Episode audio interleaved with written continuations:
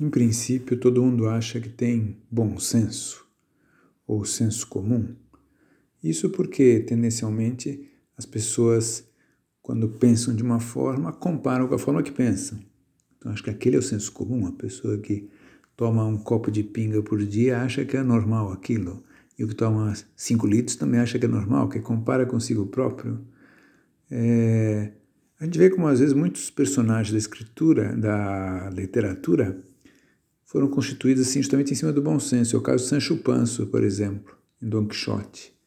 É, Sancho Panza é o bom senso, enquanto que Don, Don Quixote é o sonhador. O que pouca gente sabe é que já os gregos tinham dado nome para essa virtude que era a sínese, hum?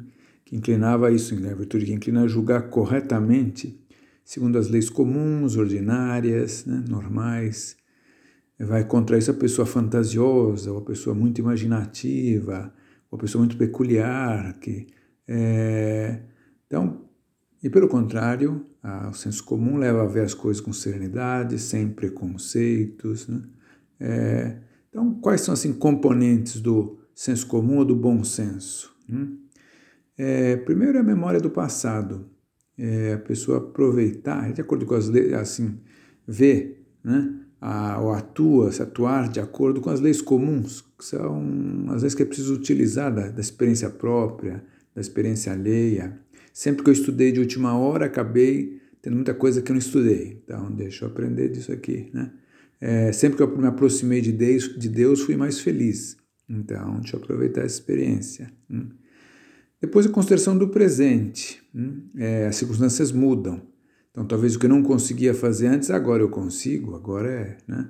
O que antes me parecia inútil, agora eu vejo que é importante. Às vezes, conselhos dos meus pais que antes eu desprezava, agora eu valorizo. E depois, previsão do futuro, as consequências dos atos. Né?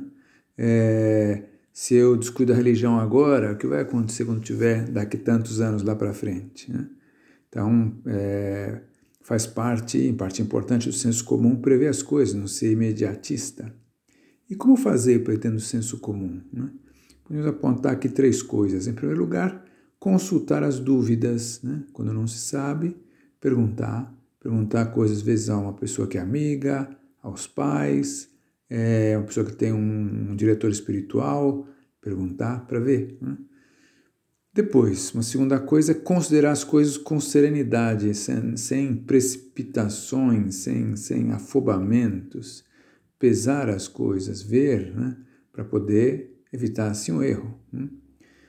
E depois, é, a consequência assim, do bom senso vai ser atuar com decisão, não ficar com indecisões que seguram, que a pessoa nunca se resolve.